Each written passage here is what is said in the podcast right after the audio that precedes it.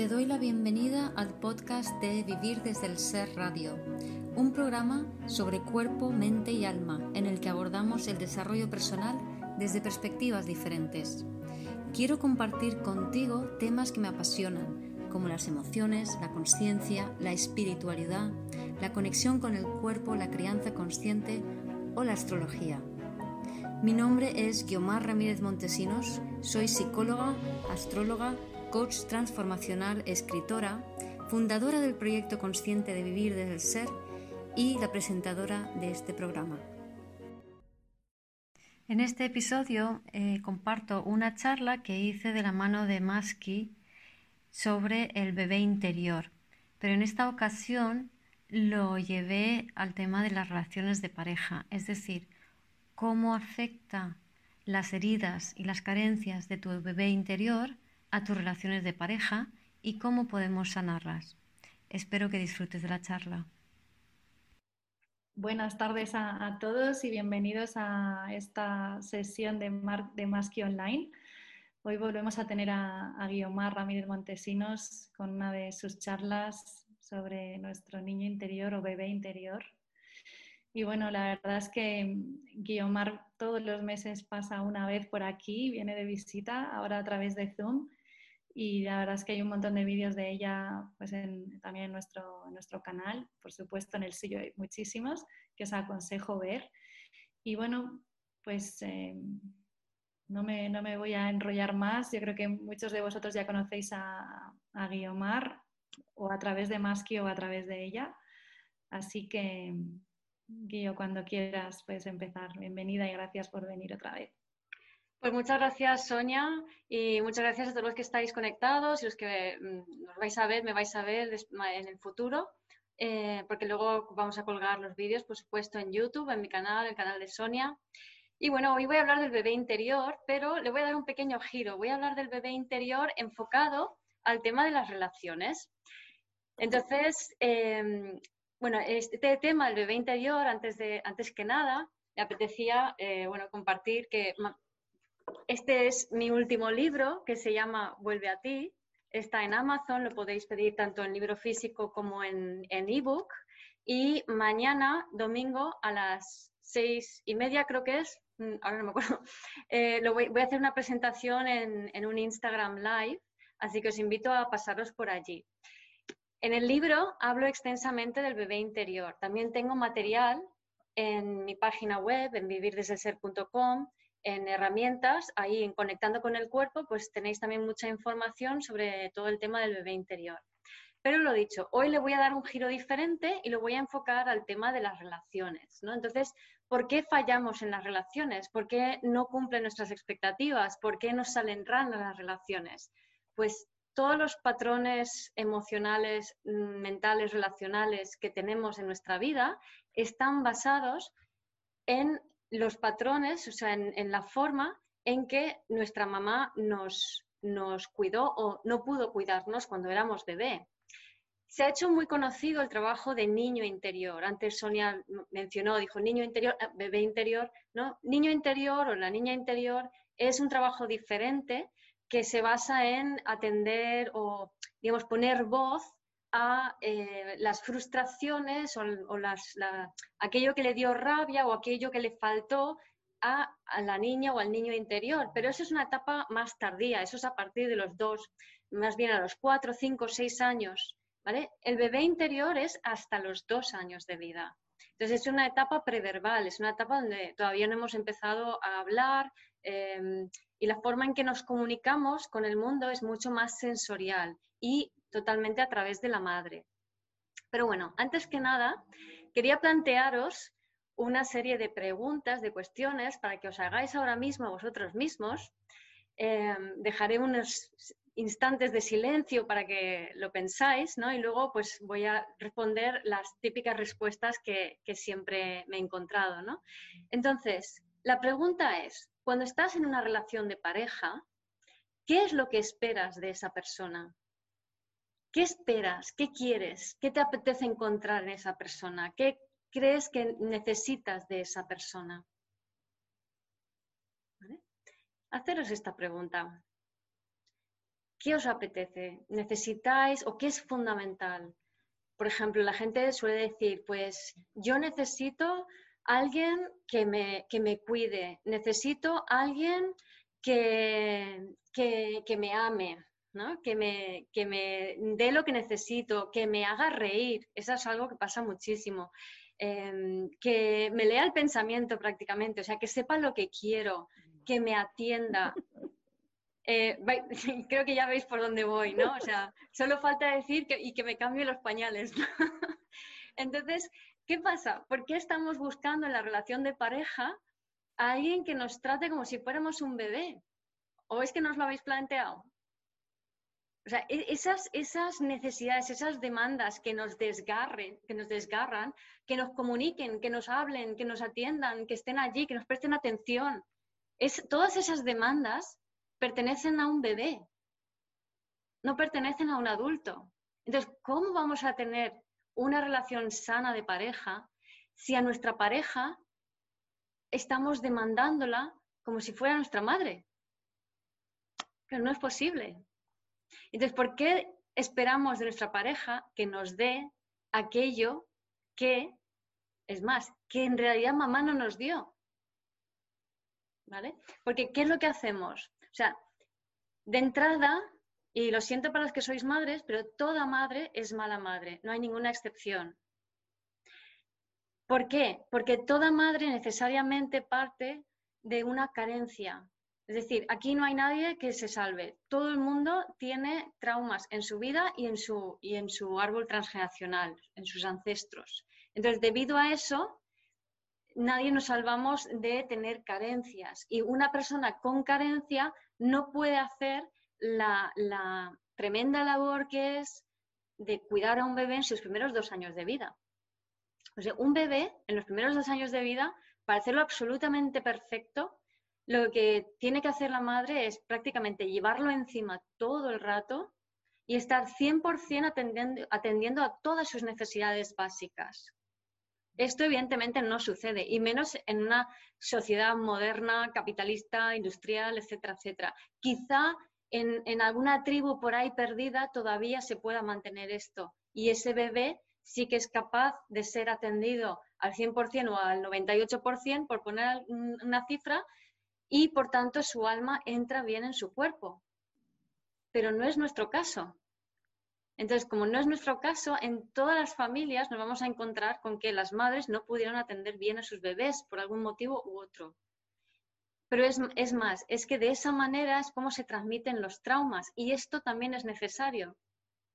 Eh, ¿Por qué? Porque todo trauma que fue vivido en, en el pasado, normalmente un trauma produce un shock tan fuerte que la mente se disocia y entonces queda pendiente de experimentar en el cuerpo. Y como eso está allí pendiente, esa, esa energía emocional se transmite de generación en generación, que son las memorias celulares, a través de la madre cuando cuida a su bebé o no cuida a su bebé. Entonces, a través de esa atención o falta de atención, se transmite el trauma transgeneracional. ¿Para qué? Para que el bebé lo lleve encima y tenga sus vivencias y de alguna manera pueda experimentar lo que no se experimentó en su momento. Esto es más tema de memorias celulares, no voy a profundizar tanto en ello, pero que sirva un poco como para ilustrar el que necesariamente no hemos sido atendidos adecuadamente de bebés, porque eso tiene un propósito. El propósito es transmitir, recibimos no solo una herencia genética, sino también una herencia emocional. Y no solo de lo positivo, sino también de lo traumático. Y con todo eso tenemos que integrarlo para, hacer, para ser nosotros mismos. Pero la herencia de los traumas pues nos disocia y lo que hace es que estemos más en la mente, cuando estamos disociados, estamos en la mente y estar en la mente es estar en el ego. Y todo lo que estás en el ego, tu alma está un trozo de tu alma, un fragmento de tu alma está fuera del cuerpo. Entonces, lo que debería hacer una madre idealmente es atender al bebé los primeros dos años de vida al 100%, estar pendiente de todas sus necesidades fisiológicas, de conexión, nutrición y de seguridad, para que el alma del bebé vaya poco a poco entrando y conectando cada vez más con su cuerpo.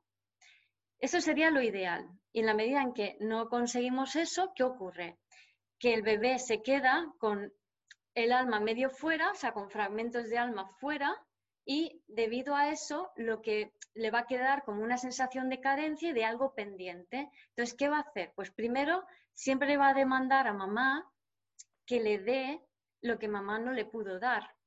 Entonces, mamá te da lo que puede de amor y el resto de su dolor y su trauma y el que ha heredado. Entonces, si yo como bebé recibo eso de mamá, imagínate que recibo un 40% de amor y un 60% de, memoria traumática, yo me voy a quedar como ese registro, como que me queda medias, como, mamá, pero es que yo quiero que me des 100% de amor, no solamente un 40% de amor, ¿no? Entonces, mamá no te lo va a dar y te vas a quedar frustrado. Y esa frustración te, va a llevar a seguir teniendo frustraciones por la vida. ¿Por qué? Porque lo que hacemos es pedirle peras al olmo. Entonces, mamá es un olmo que nos dio lo que pudo y no nos dio lo que no nos pudo dar.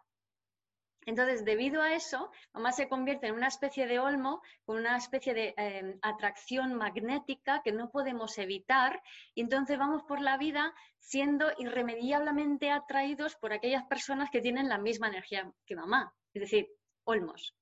Entonces, ¿quién te va a atraer? Si tú vas a una fiesta y hay 100 personas en la fiesta de em, potenciales ligues que tienes para ti, ¿cuál te va a atraer?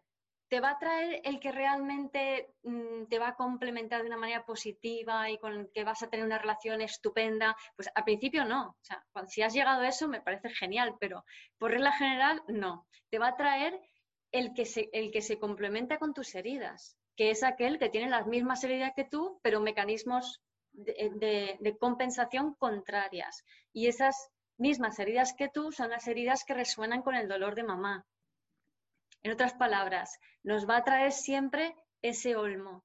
Y aunque haya 100 perales en la fiesta, a los cuales 100 perales que además están deseosos de darnos sus, frutas y, para que podamos comer peras riquísimas, no las vamos a ver y no nos van a traer.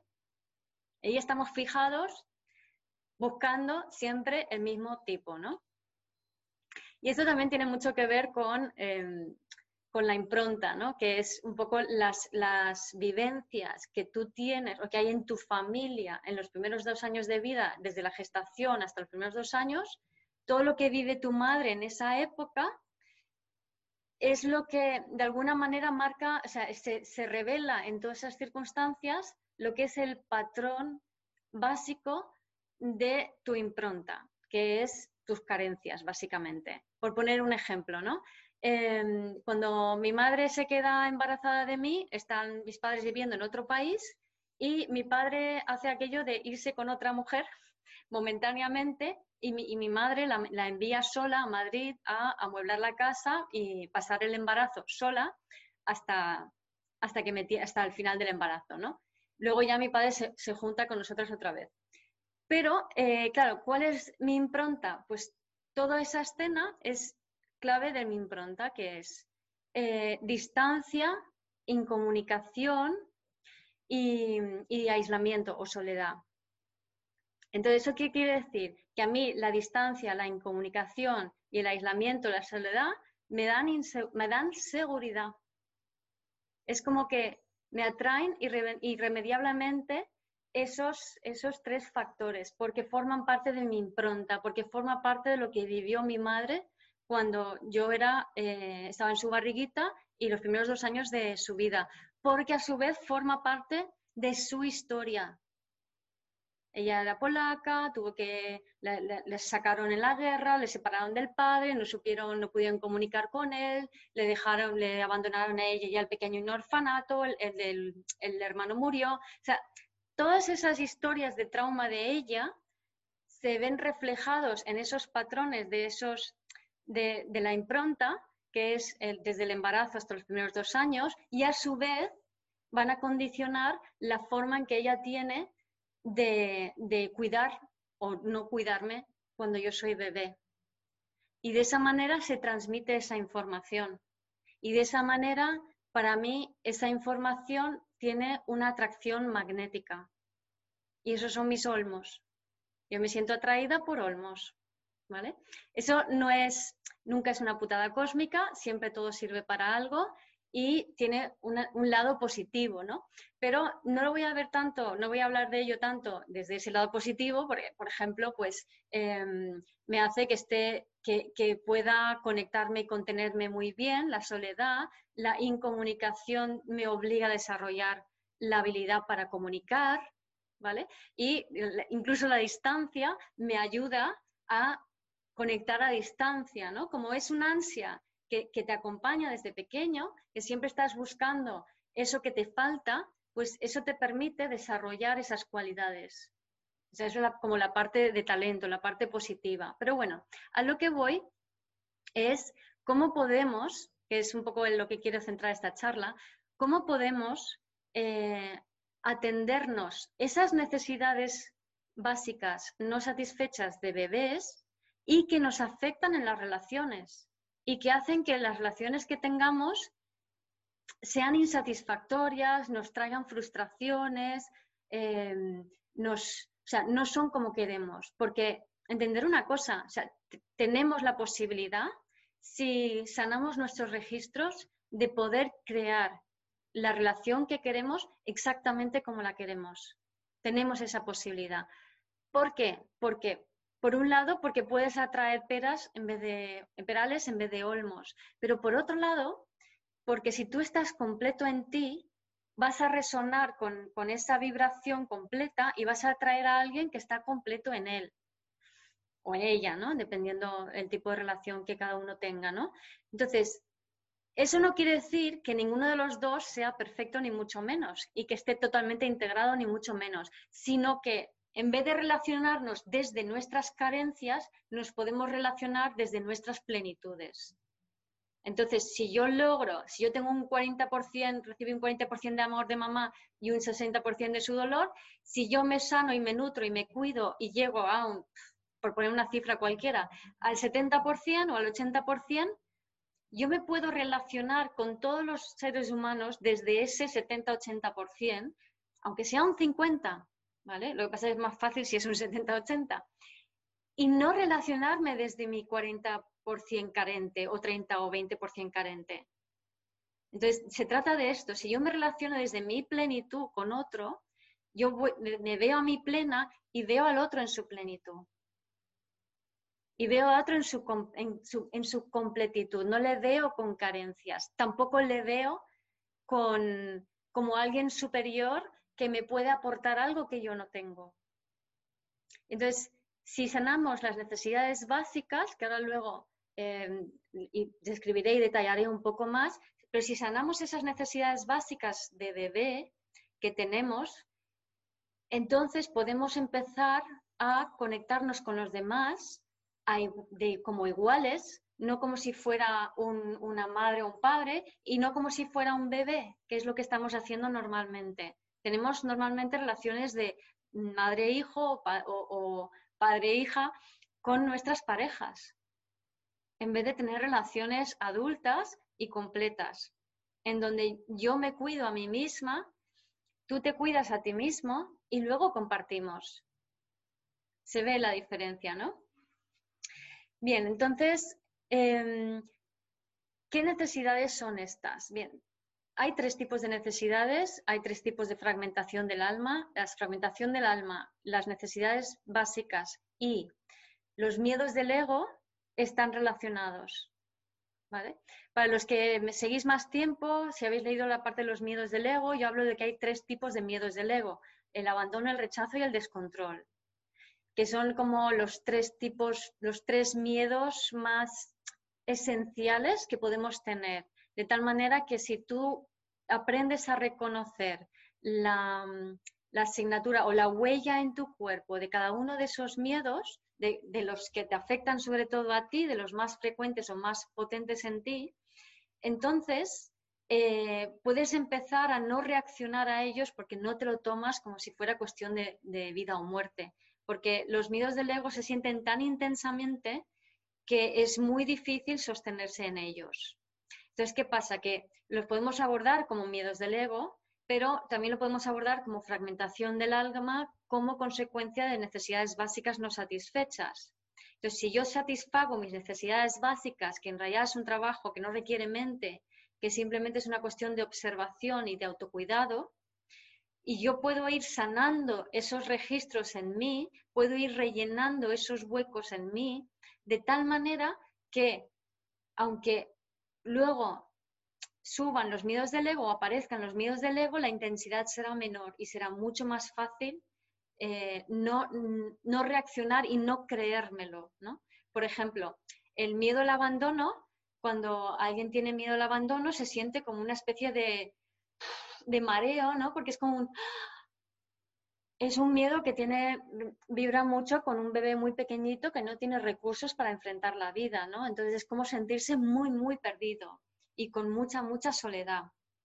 Luego está el miedo al rechazo y el miedo al rechazo es un miedo que te, que te aprieta y te contrae, ¿vale? Entonces te, hace todo así, ¿no? Y el problema del miedo al rechazo es que em, te, aparte de que es una sensación que duele, que puede llegar a doler mucho en el cuerpo, provoca que rechaces a las demás personas y tú percibas que los demás te están rechazando a ti.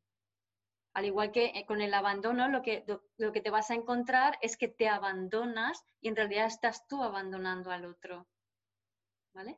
Y desde el miedo al descontrol, lo que se, crea es como una sensación de muchísima inseguridad. Y esa sensación de inseguridad te lleva a tener relaciones de, dominado-dominante, a tener relaciones de víctima-perpetrador, a tener relaciones de control. Pero lo vamos a ver todo desde la perspectiva de las necesidades básicas no satisfechas.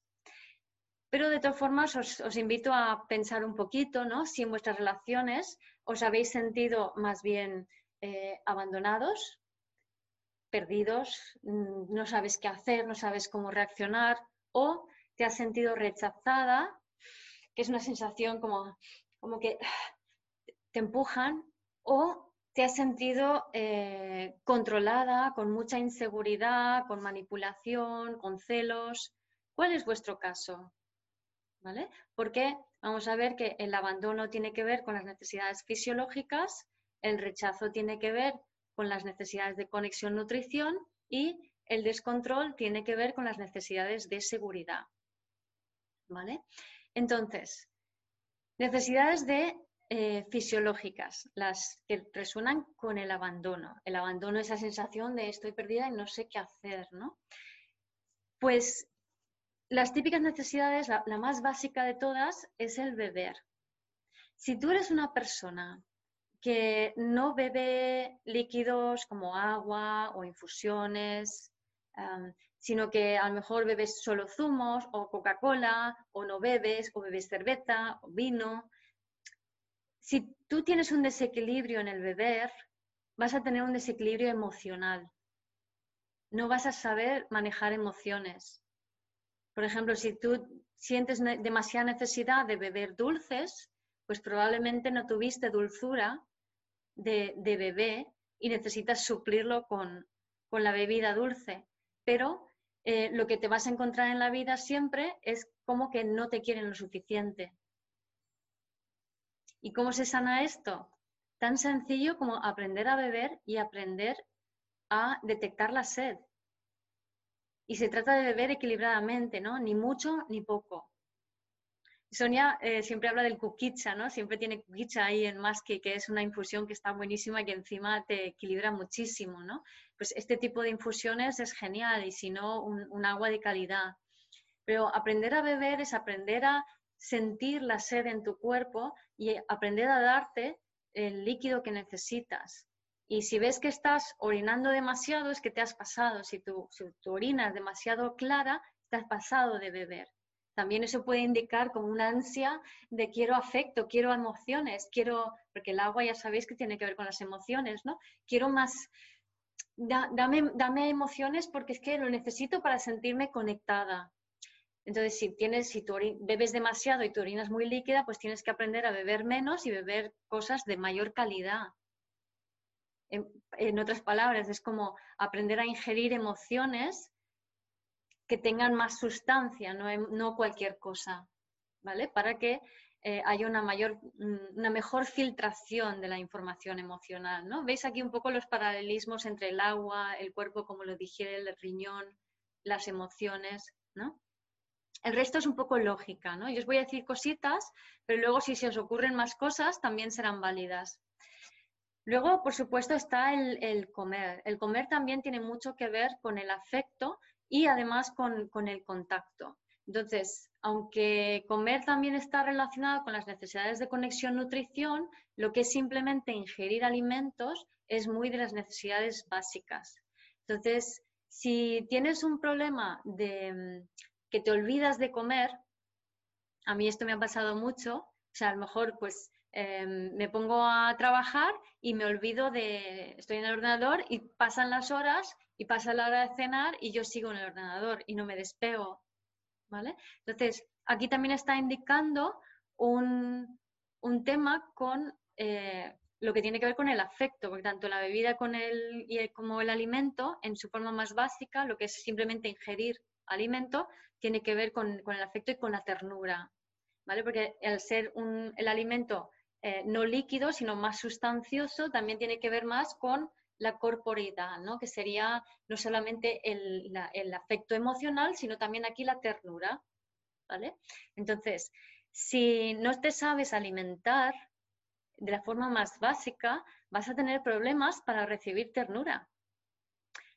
Entonces, resulta que como además todas estas carencias vienen de cuando eras bebé, porque mamá, yo qué sé, por ejemplo, mamá estaba mm, deprimida y no era capaz de atenderte, o estaba trabajando y te puso al cuidado de la abuela, o el médico de turno le dijo que había de, darte de comer cada tres horas y tú eres un bebé que requiere comida cada 45 minutos, porque cada bebé es diferente.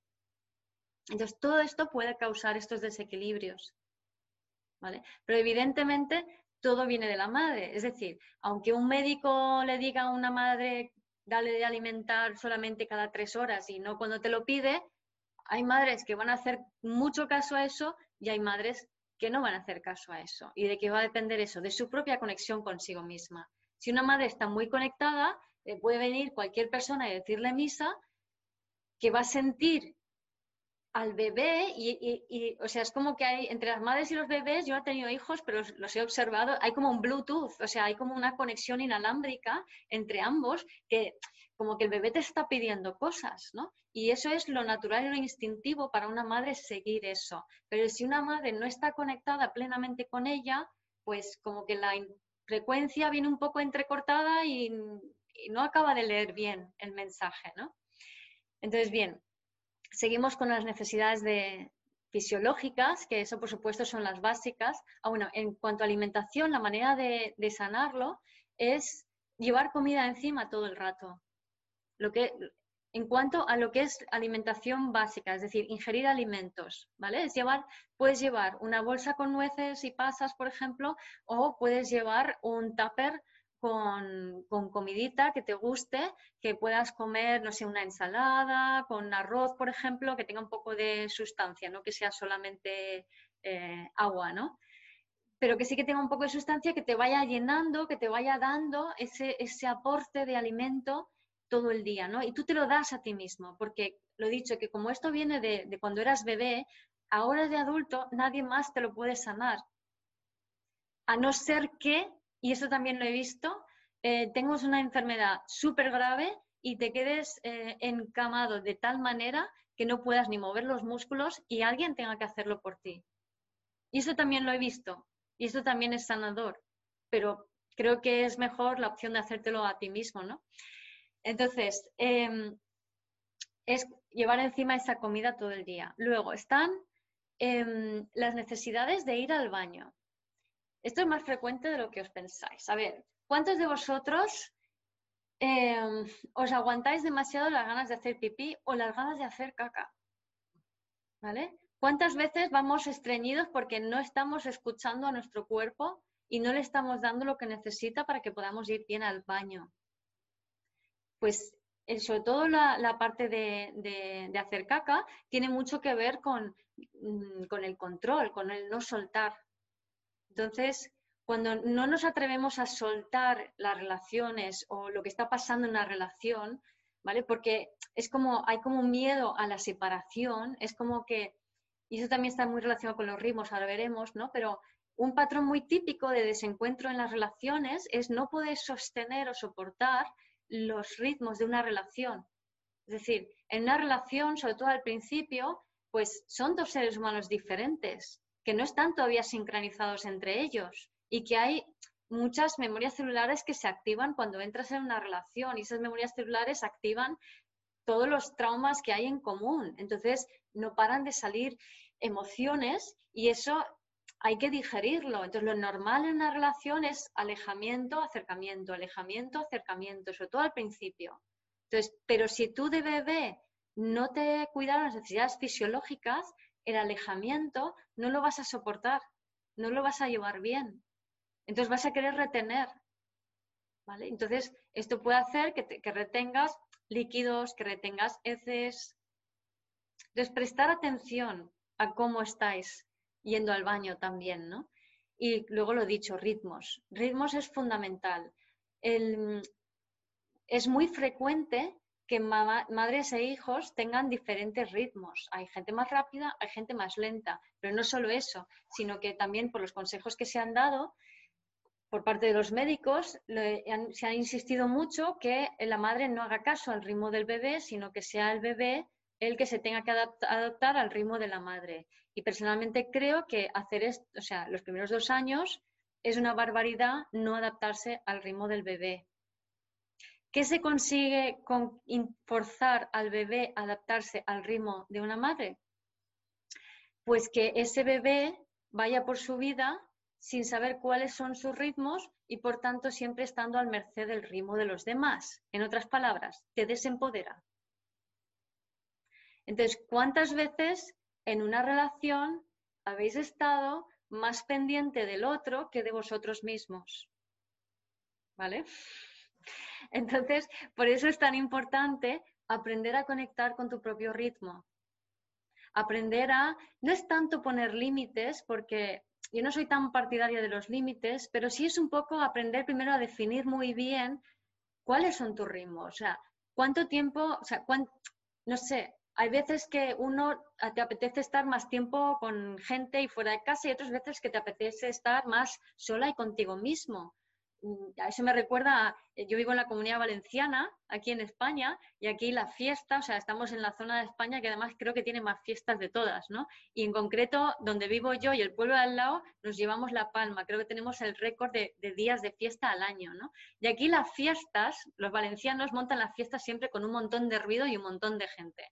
Entonces son petardos, fuegos artificiales, cohetes, eh, pistolas, o sea, escopetas, ¿no? Que, pegan trabucos, que los llaman, y mucho ruido, mucho ruido, mucho ruido. Pues la gente saca los bebés allí.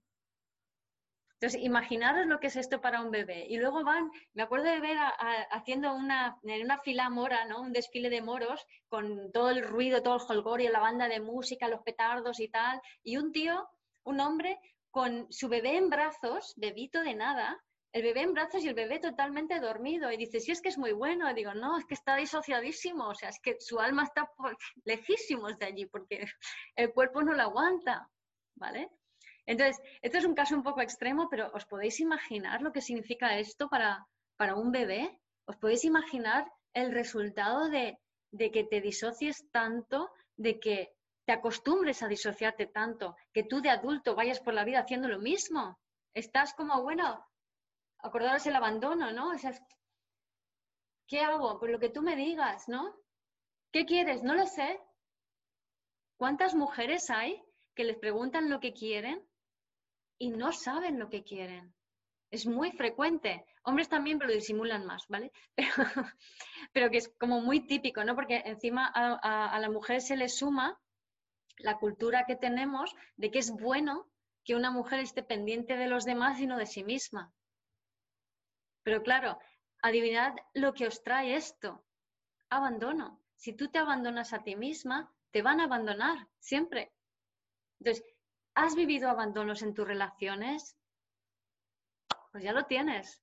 sana esto, sana este registro, empieza a, observar tus ritmos y empieza a entender qué es lo que tu cuerpo necesita en cada momento y respétatelo, aprende a respetarlo. No es cuestión de poner límites, como decía antes, no es cuestión de decir, estoy harta, me voy a casa porque no aguanto más, tengo que poner un límite aquí. No, es cuestión de si tú realmente sabes lo que te sienta bien y lo que no, vas a anticipar la situación. Entonces, no, no, vas a, no te va a dar miedo, sino que directamente vas a decir, yo ya sé que si estoy más de tanto tiempo o si voy a este tipo de ambientes o em, si como este tipo de alimento, yo ya sé que esto me va a sacar de mi ritmo, pues me voy a cuidar y me voy a, no sé, por ejemplo, hoy habíamos quedado unas amigas que si desayunábamos en mi casa, en casa de otra, tal y que cual, y de repente empiezo a sentirme como un poco mal fisiológicamente. Entonces, en ese momento, lo importante deja de ser la conveniencia social, o sea, el acuerdo que habíamos hecho, y lo importante es cómo me siento yo. Lo bueno de todo es que al final solo vino una amiga porque las otras dos también habían hecho caso a su cuerpo y esta amiga también. Todas habíamos hecho caso a nuestro cuerpo y habíamos cuidado lo que cada una necesitaba. Entonces, la que vino se levantó más tarde de lo que habíamos quedado y las otras dos decidieron cuidarse y respetar su ritmo porque estaban cansadas, porque no se sentían bien, por lo que sea, ¿no? Pero esto es fundamental y esto es buena educación. No hay mejor educación que estar bien contigo. Pero si tú estás bien contigo, es que automáticamente vas a estar en armonía y en sincronía con los demás. ¿Vale? Eso en cuanto a necesidades fisiológicas. Luego, eh, las necesidades de conexión Em, aquí lo, digamos, es un paso más, es un grado más con respecto a los anteriores. Hay algunas que están ahí entre medias, ¿no? Pues está, por ejemplo, la atención. La atención como ritmos y como parte de alimentos eh, están un poco a caballo entre abandono y rechazo, entre las necesidades fisiológicas y las de conexión nutrición. Entonces, la necesidad de atención es espera, voy a leer una pregunta. ¿Es posible que aunque haya un 90% accedido cuidado constantemente reaparezcan olmos del tipo 10% restante? sí, y es posible que ese 10% sea un poco más del 10% también. Porque si, si, te magnetiza tanto que no puedes soltar la mirada del olmo que te resulta irresistiblemente atractivo, es que todavía no te sostienes por ti misma. Así que a ese 10% igual es un poquito más del 10%. Y el dormir también es una necesidad básica. Sí, perdón, gracias. ¿Qué pasa cuando el bebé duerme mucho o no duerme? Sí. Entonces, em, no es tanto tu bebé, si eh, tú ves que tú tienes un bebé que le pasa eso, obsérvate a ti, porque el bebé siempre te va a estar, si tu bebé te va a estar reflejando a tu bebé interior, ¿vale? Así que está más pendiente de ti y a tu bebé, luego intentas sentirlo, una vez que te has sentido a ti, te has colocado a ti en tu sitio, luego cuidas a tu bebé, ¿no? Pero sí, las necesidades de dormir son básicas y entran dentro del ritmo, ¿no? Que también tiene que ver con el cuánto tiempo de descanso necesito, Em, a veces es más, dependiendo de la, la época del año. Por ejemplo, ahora estamos nosotros en otoño, en el hemisferio norte, y necesitamos más tiempo de, descanso, ¿no? Mientras que pues, verano normalmente requiere menos. Depende de la época del año, depende de la persona. Entonces, como iba diciendo, con eh, la necesidad de atención, todos necesitamos atención, está claro, pero si tú eres una persona que se encuentra con que no te presta atención, tu, pareja, por ejemplo. Entonces, eso es un indicador clarísimo que a ti de bebé no te prestaron atención. Entonces, es, se trata de ser muy consciente de la atención que te prestas a ti misma. Y la forma de hacerlo básicamente es como estar todo el rato checking in, todo el rato como diciendo, a ver, ¿cómo estoy? ¿Cómo me siento? ¿Estoy bien? Porque estás hablando con tu cuerpo y estás hablando con tu bebé interior. Entonces, ¿me encuentro bien? Estoy cansada, ahora pues quiero hacer tal cosa, me va a sentar bien hacer tal cosa o me han llamado para ir a no sé dónde, me apetece, ¿cómo me siento? ¿Vale? Entonces está todo el rato prestándote atención a tu estado fisiológico y emocional para, para siempre asegurarte de que estás en en el lugar que te toca, ¿no? Porque muchas veces eh, por ejemplo, podemos acumular energía en el cuerpo que se traduce en una sensación de presión, de ansiedad, de, enfado incluso, de rabia, y esa acumulación energética no aparece en un instante, es algo que se va poco a poco alimentando y acumulando. Pero si no estás pendiente de tu cuerpo, no te das cuenta. Y entonces cuando ya es excesivo, ya no tienes capacidad de reacción y vas a demandar a alguien que te cuide, que te saque de allí. ¿Vale? Pequeño inciso, aunque estos son de necesidades de seguridad, si te encuentras en un estado en donde te está subiendo demasiado la emoción, sácate a pasear. Sácate a pasear y mueve esa energía o baila o haz algo que mueva el cuerpo físicamente, ¿vale? Puedes hacer un poco de deporte, pero a ser posible aeróbico, porque lo que no queremos conseguir cuando sucede eso es alivio. Queremos que esa energía se disipe y se disuelva y que sea algo suave, pero no que baje de golpe, ¿no? Porque si es alivio, va a recondicionar y luego estarás más ansiosa. Bien, eh, atención, ya lo he cubierto, las necesidades de conexión nutrición tienen mucho que ver con también con el disfrute, con el mimo, con el cuidado, entonces, cuando una mamá no fue cariñosa, sino que fue una mamá muy trabajadora, una mamá austera, una mamá dura, una mamá que no da abrazos, entonces vamos a tener estas necesidades no cubiertas. Va a ser una mamá que no le importa, o sea, que no va, no va a buscar tu disfrute. Entonces imagínate, luego en la vida tú no sabrás encontrar el disfrute y luego en la vida y adivina qué tipo de olmos vas a encontrar. Olmos que no entienden lo que es para ti el disfrute. ¿Se entiende? Entonces, te lo tienes que dar a ti.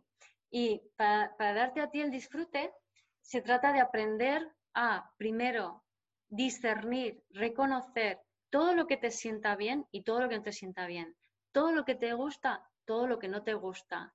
Em, a todos los niveles, o sea, a tanto de comida, como de, no sé, la taza que utilizas para tomar el café, eh, la ropa que llevas, todo, todo, todo, en todo momento. Por ejemplo, yo hay veces que me puedo cambiar tres veces en una mañana, porque va cambiando la temperatura y me voy a poner cómoda.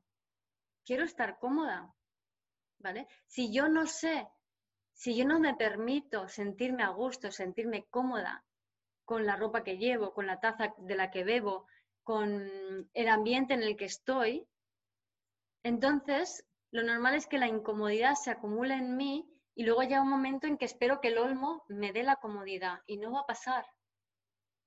Así que te tienes que dar tú la comodidad a ti misma. Y esto es lo que cuando dicen, te tienes que querer a ti mismo, ¿no? Entonces es como, a ver, pero si el problema justamente es que no te quieres a ti mismo porque tu madre no te demostró afecto y cariño porque no pudo, tú cómo te vas a dar cariño a ti, es como, entonces la gente se hace selfies, se mira al espejo, se pinta y tal, y dices, y es que no, eso es muy superficial, no llega a lo más profundo. O sea, el quererte a ti mismo es querer a tu bebé interior.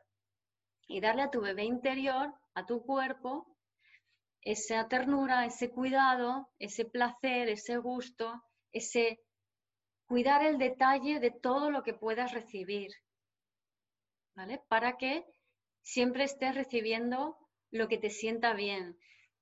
Porque hay una dinámica que pasa con este, con este patrón que ocurre mucho, que es em, como el bebé lo que aprendió, como no venía mamá para consolarle cuando tenía una molestia, un dolor lo que sea, y si venían no sabía cómo tratarlo y era como que llamo al médico, mm, que mi madre me ayude, que no sé qué, y, cuando alguien se lo quitaba encima decía, ah, ya me ha aliviado. Entonces el bebé lo que aprende es a salirse del cuerpo, buscar a mamá, meterse en mamá, ver lo que mamá necesita, darle a mamá lo que necesita, que puede ser, por ejemplo, dejar de llorar y alimentarse del alivio de mamá.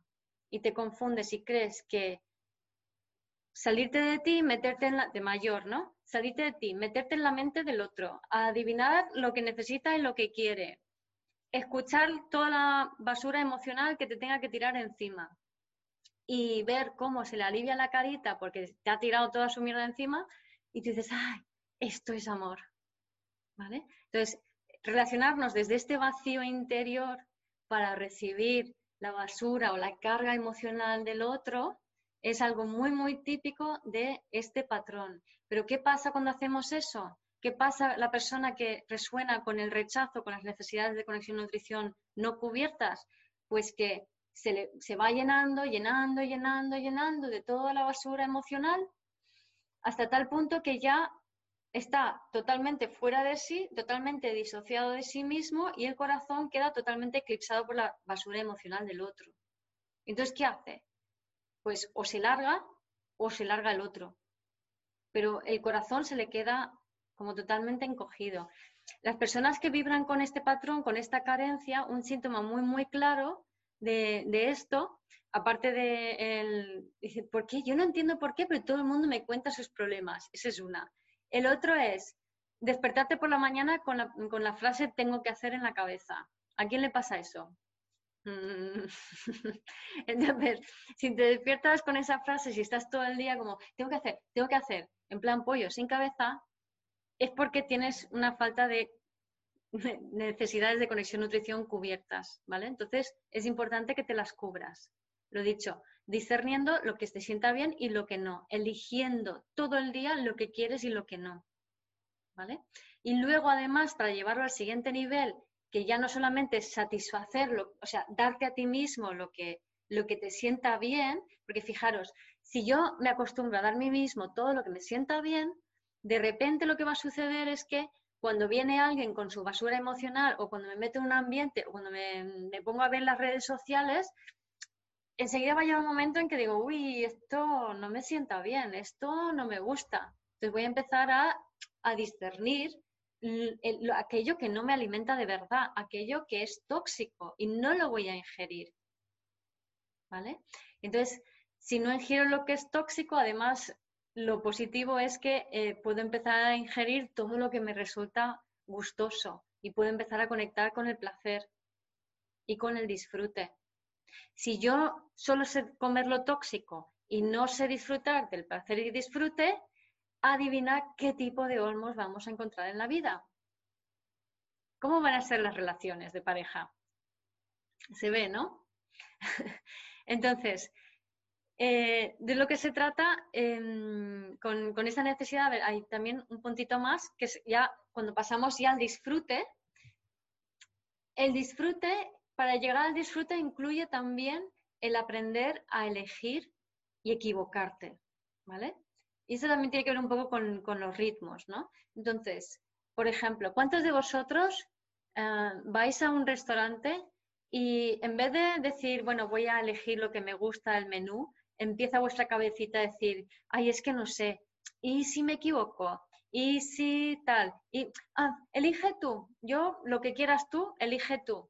Cuando hacemos esto, em, lo que estamos haciendo es, no nos estamos permitiendo em, experimentar el error, ¿vale? Porque es como la sensación, mm, un, día me paré realmente sentir lo que pasaba allí, ¿no? Porque me fui a un, fuimos a un restaurante y había como tres cosas a elegir en el menú y de tres, tres entradas, tres menús y tres postres, ¿no?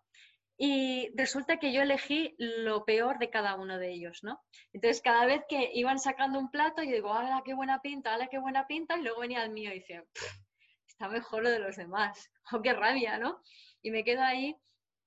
Y así con cada cosa. Y claro, entonces me di cuenta de que si yo no me permito em, disfrutar del error, o sea, experimentar el error, entonces yo siempre voy a estar delegando fuera mi poder.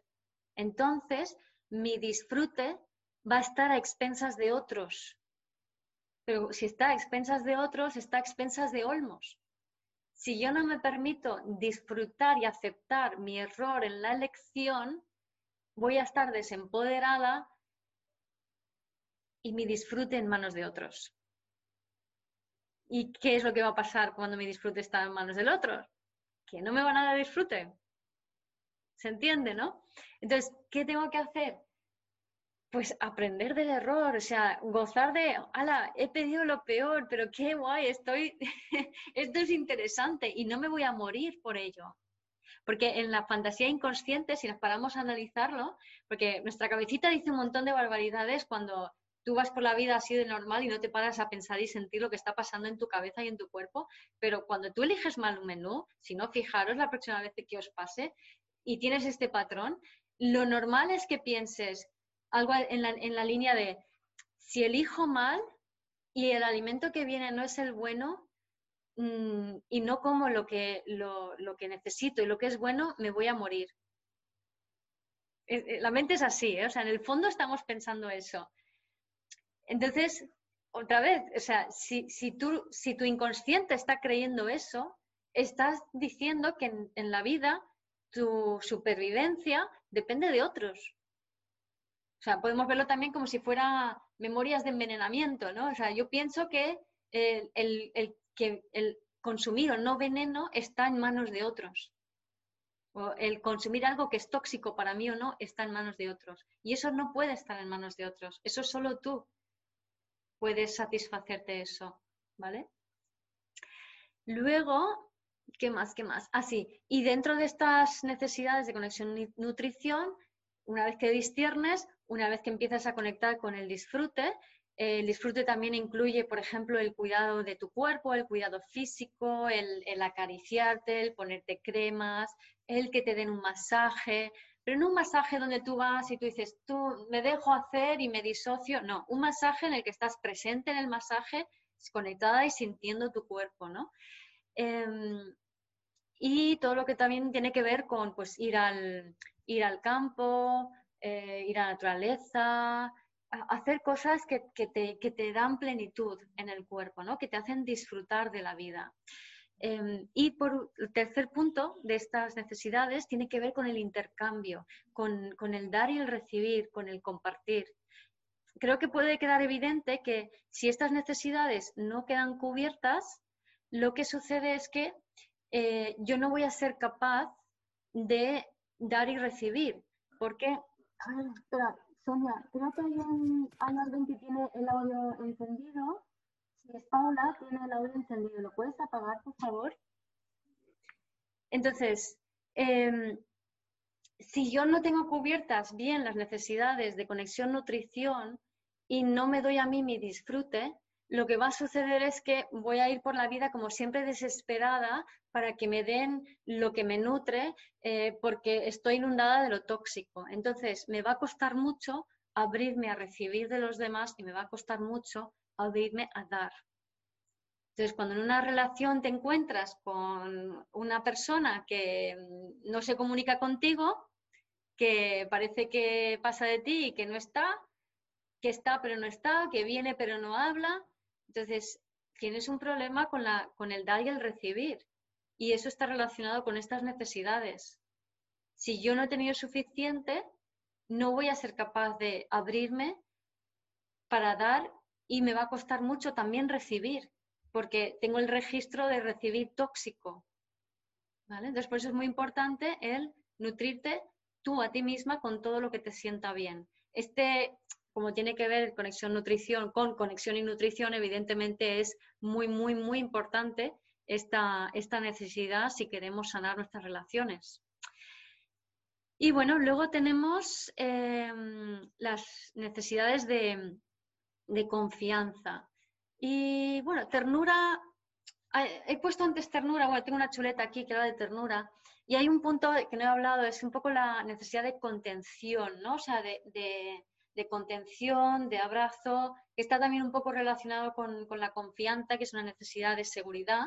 Entonces, si, si no nos han abrazado lo suficiente de pequeños, si lo que nos han dado es muy tóxico, si había mucha inseguridad en nuestros padres, em, entonces digamos que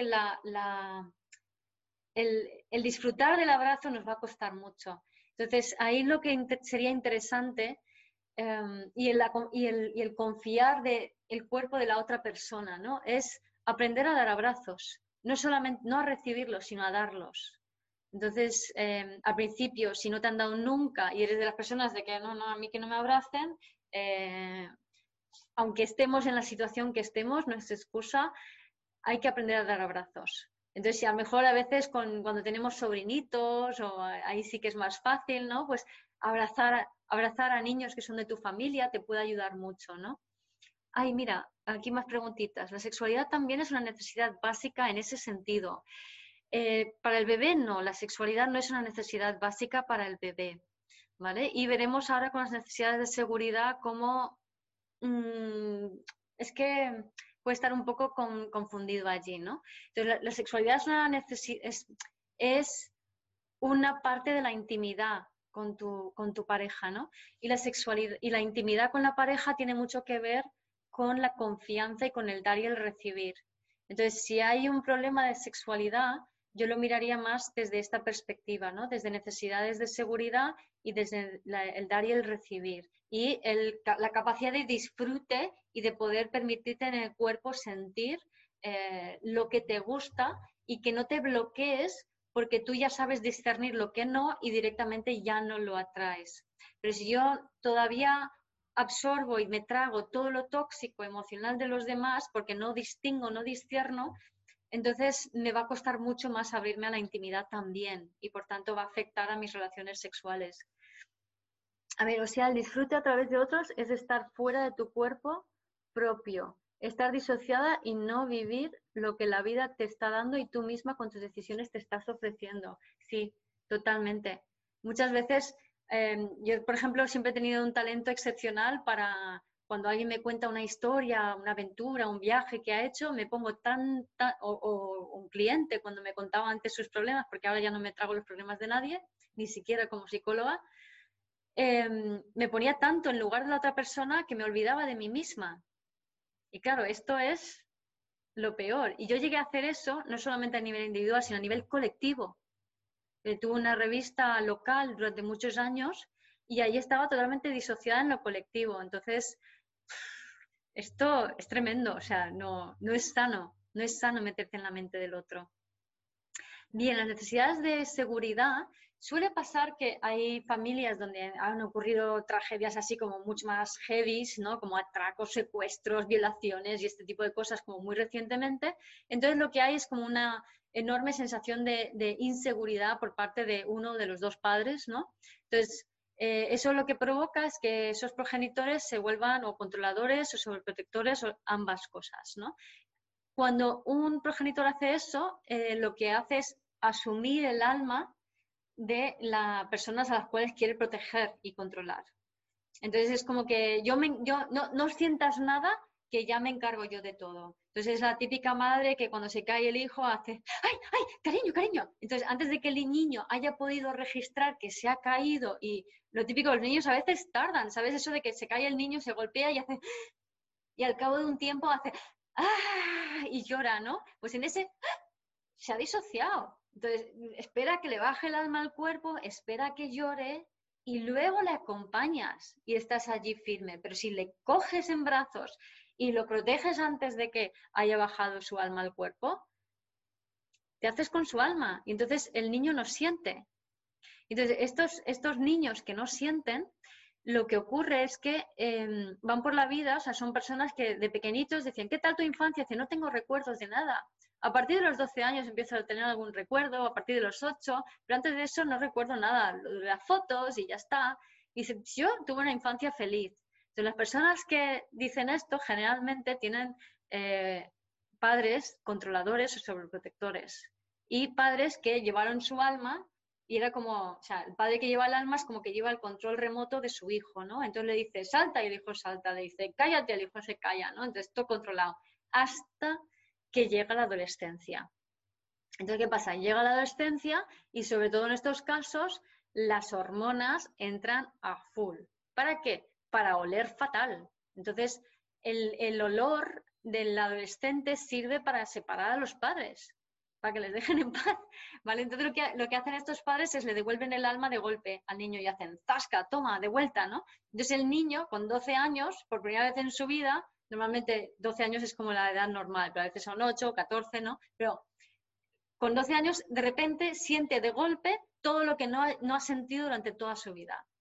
Entonces, ¿qué pasa? Que está ahí como que, ah, ah, ah, ¿qué hago con esto? ¿Qué hago con esto? Entonces, por un lado está oliendo mal y portándose, normalmente estos, estos adolescentes son mucho más violentos y más bruscos con los padres para sirve a esta separación.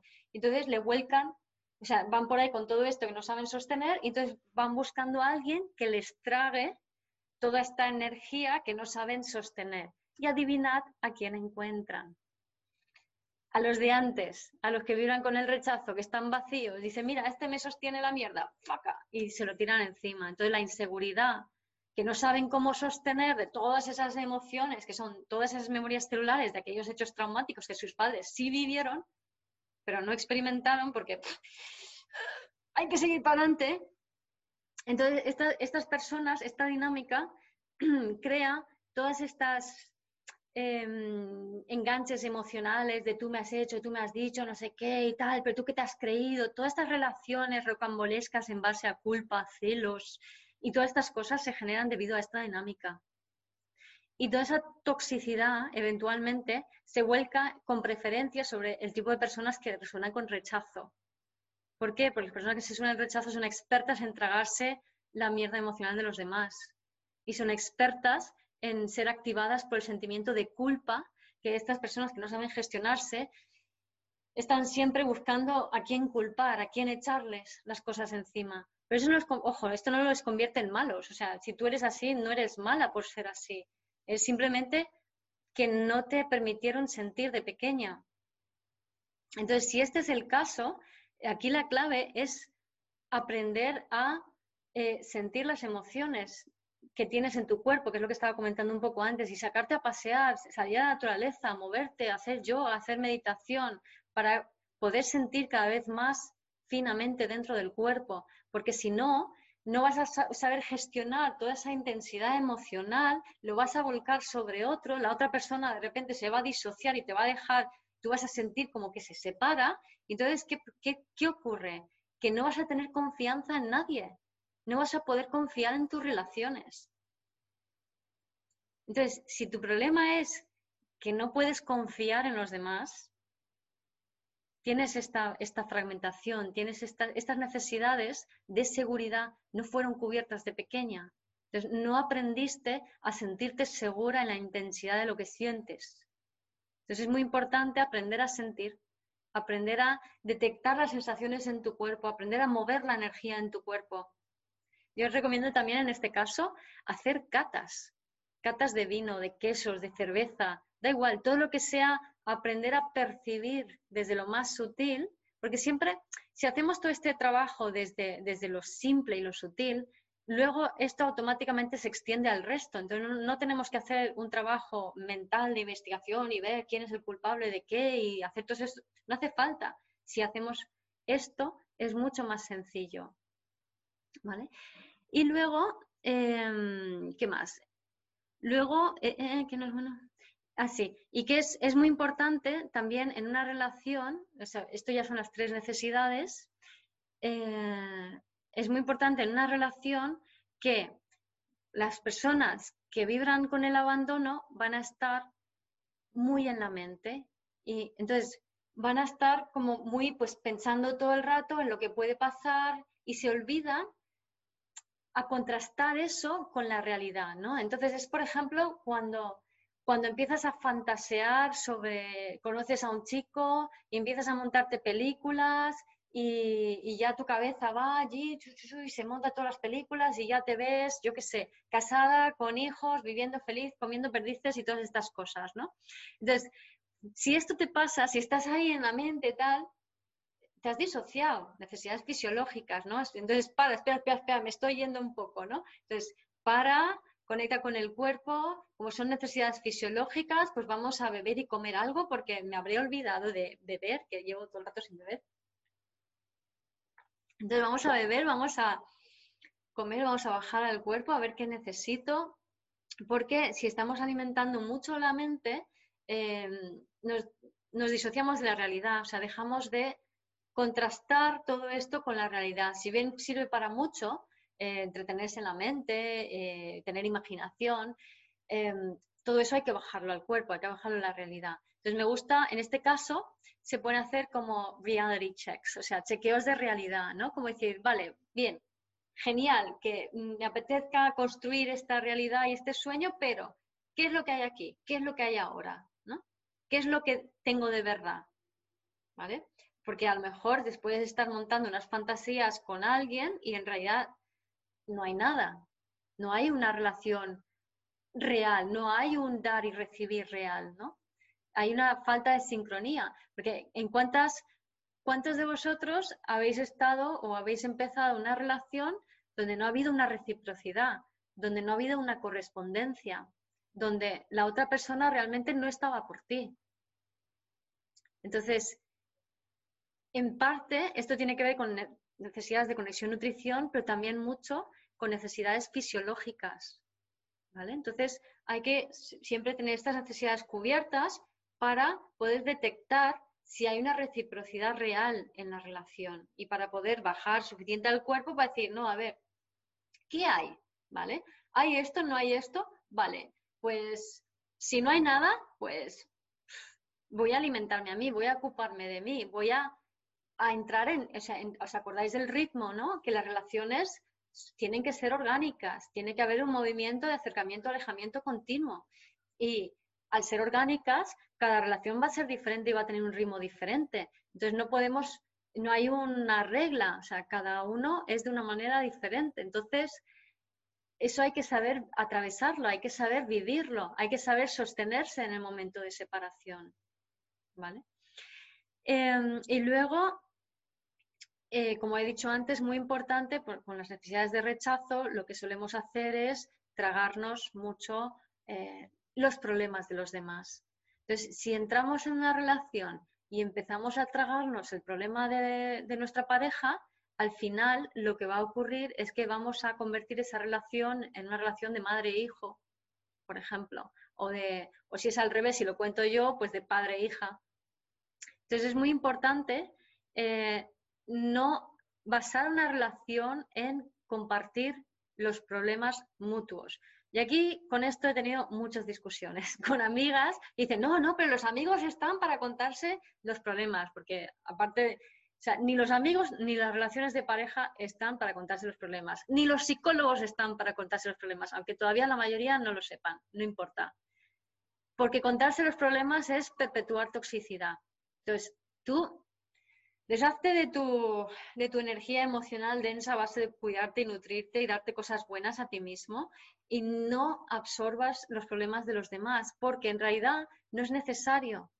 Es decir, con, si, por ejemplo, si en una relación empiezan a contarte el problema, em, es darle la vuelta y empezar a decir, pues, ah, ¿y por qué esto es importante para ti? ¿Y qué es lo más importante para ti? ¿Y por qué esto te molesta a ti? Eso hace que la persona se ponga en contacto con sus propias emociones y con su corazón y se alinee con su verdad y deje de tirarte encima toda su carga emocional que no sabe sostener. Pero basar una relación en sostener problemas no es una buena idea, sea el tipo que sea de relación. Y lo dicho, bueno, también lo he dicho antes, lo de la confianza, eh, insisto, ¿no? Em, cuando alguien no confía en su pareja, cuando alguien no es capaz de confiar en el otro, es porque uno tiene mucha inseguridad. Entonces, para sanar tu propia inseguridad es, por un lado, reconocer que esa inseguridad te viene de mamá, te viene de lo que mamá vivió, de lo que mamá vivió a través de papá, de lo que mamá vivió a través de su transgeneracional y el transgeneracional de, de tu padre, y que podemos liberar las memorias celulares, que esto, bueno, ya está en mi página web en herramientas memorias celulares y he hablado de eso en otros vídeos que están también en, allí en la web y en, YouTube. Y, por supuesto están en mi libro Momento de Publicidad, Vuelve a ti. y, y nada, entonces, si aprendemos a sostener esas, a liberar esas memorias, perdón, y a detectar la, acumulación de energía en el cuerpo antes de que sea demasiado grande y buscar formas de, aliviarlo, antes, perdón, de, disolverlo, no aliviarlo, antes de que se acumule demasiado, ¿no?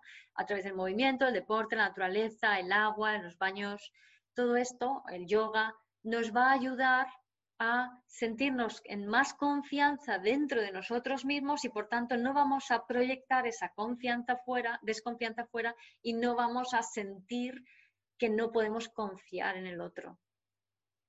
¿Vale? Y bueno, más o menos por mi parte eso es lo que quería contaros con respecto al bebé interior y las relaciones de pareja. Así que no sé si tenéis alguna preguntita que alguien quiera hacer. Estaré encantada de, a ver, puede ser que según las etapas de la vida se propicie vivir en una herida más que otra. Sí, sí, sí, puede ser. ¿Vale? ¿Alguien más decía algo? No, no, no, era solamente si estaba en la, penúltima, estaba también contestada. o sea, el disfrute... Sí. Sí, esa la he contestado, la del disfrute a través de otros, eh, dormir posible, sí, las he contestado todas. Vale, vale, es verdad, perdona. Sí. sí. las etapas de la vida es, eh, el abandono es la primera etapa de la vida, el rechazo es de 4 a 7 y 7 en adelante resuena más con el descontrol, ¿no? Entonces, también digamos que si tienes las necesidades de seguridad son las principales no satisfechas, vas a encontrar más problemas en, en la etapa de la adolescencia, ¿no? Es, es correlativo. Pues nada, por mi parte, si no hay más preguntas. Ah, Súper interesante. Mil, mil gracias, Guillermo. La verdad es que vamos aquí aprendiendo cada vez más y con más detalle. Fíjate que, bueno, yo esta charla la he escuchado más veces, ¿no? Aquí también en Maski y siempre, siempre le das una vueltecita más. Es muy interesante, la verdad. Mm. Pues muchas gracias. Muchas gracias a ti. Bueno. pues gracias a todos por venir, que paséis un buen sábado y, aquí os esperamos. Si os animáis también a entrar en la página web de Maski y ver las cositas que hacemos, que hacemos también cositas online, ahí hacemos clases de yoga y de meditación en un programa que se llama Maski Family, lo podéis encontrar en el apartado online y detox también. Hacemos retiros de detox online. Y bueno, pues en la página de Guiomar de vivir desde el ser.com, pues también, como ya he dicho, hay muchas herramientas, muchos ejercicios. Bueno, en su YouTube hay un montón de cositas y bueno, y seguirla en Instagram que cuenta cosas muy interesantes con unos vídeos muy chulos, cortitos, pero muy, muy, muy interesantes. Gracias por escuchar este episodio de Vivir desde el Ser Radio. Si te gustó el contenido y los temas que hemos abordado, dame un like o un corazón y te invito a visitar mi web vivirdesdelser.com y a seguirme en las redes.